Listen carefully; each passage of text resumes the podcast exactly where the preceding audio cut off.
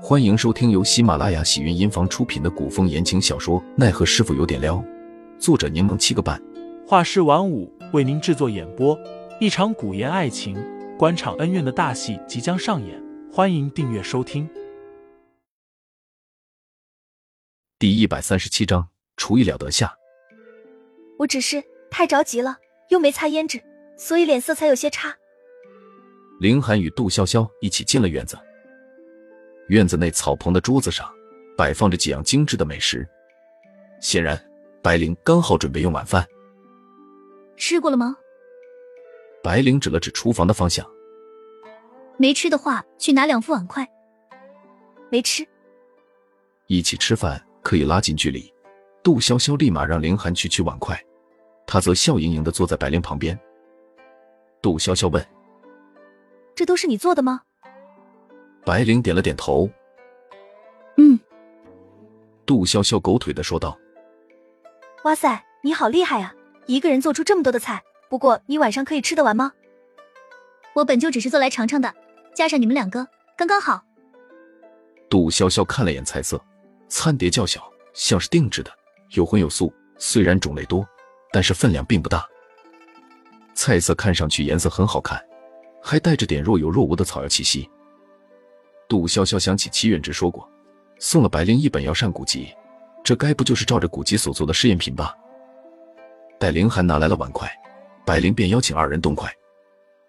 杜潇潇手中还拿着锦盒，他双手递上，略显谄媚的笑着说：“这是我费了好大一番功夫，特意寻得的，还请白灵小姐姐笑纳。”白灵接过锦盒，将它放在一旁，眼中竟带着几分笑意。先吃饭吧。杜潇潇见他不着急打开，也不好催促，更何况对方眼睛弯弯，看起来心情很好。那我就不客气了。虽然心有疑虑，但自己总不可能被一线的徒弟给毒死吧？杜潇潇想，不管味道怎么样，一定要死命夸赞东西好吃。可是第一筷子下去，差点没把杜潇潇送走。这他妈是什么菜？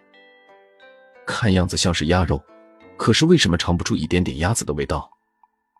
这味道形容不出来，也尝不出是苦是甜，而且这块肉特别软烂，有种泥浆在嘴里化开，却又黏腻的咽不下去的感觉。哪怕杜潇潇演技卓绝，也一下子没忍住，差点呕了出来。白灵微微挑眉，眼神略显犀利。杜潇潇将茶盏里的水一饮而尽，直接生吞了。如何？杜潇潇艰难的露出一个笑脸，姐姐，你应该没下毒吧？白灵故意表现出几分不高兴来。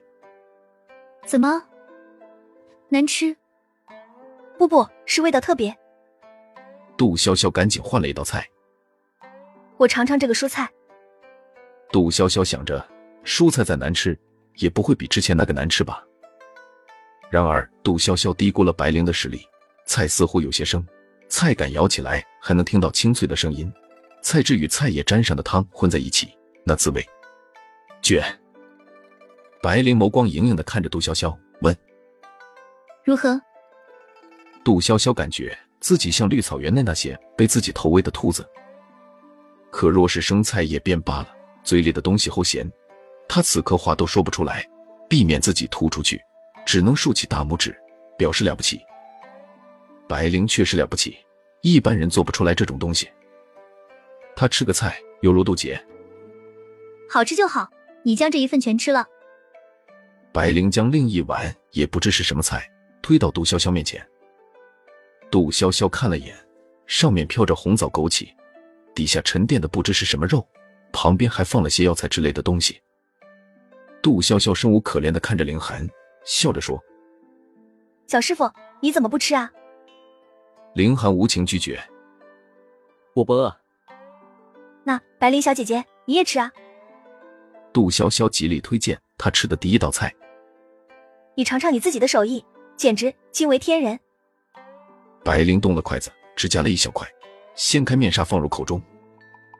因面纱阻挡，杜潇潇看不清楚白灵表情，但很明显，她刚刚皱了下眉。想必白灵小姐姐应该也被自己的厨艺震惊到了。白灵面无表情，我也不饿，你都吃了吧？杜潇潇笑容微僵。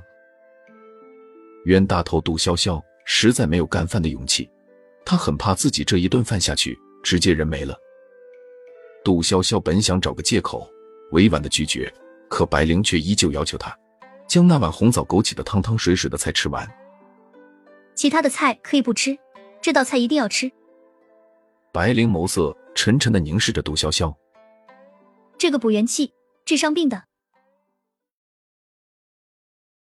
听众老爷们，本集已播讲完毕，欢迎订阅专辑，投喂月票支持我，我们下集再见。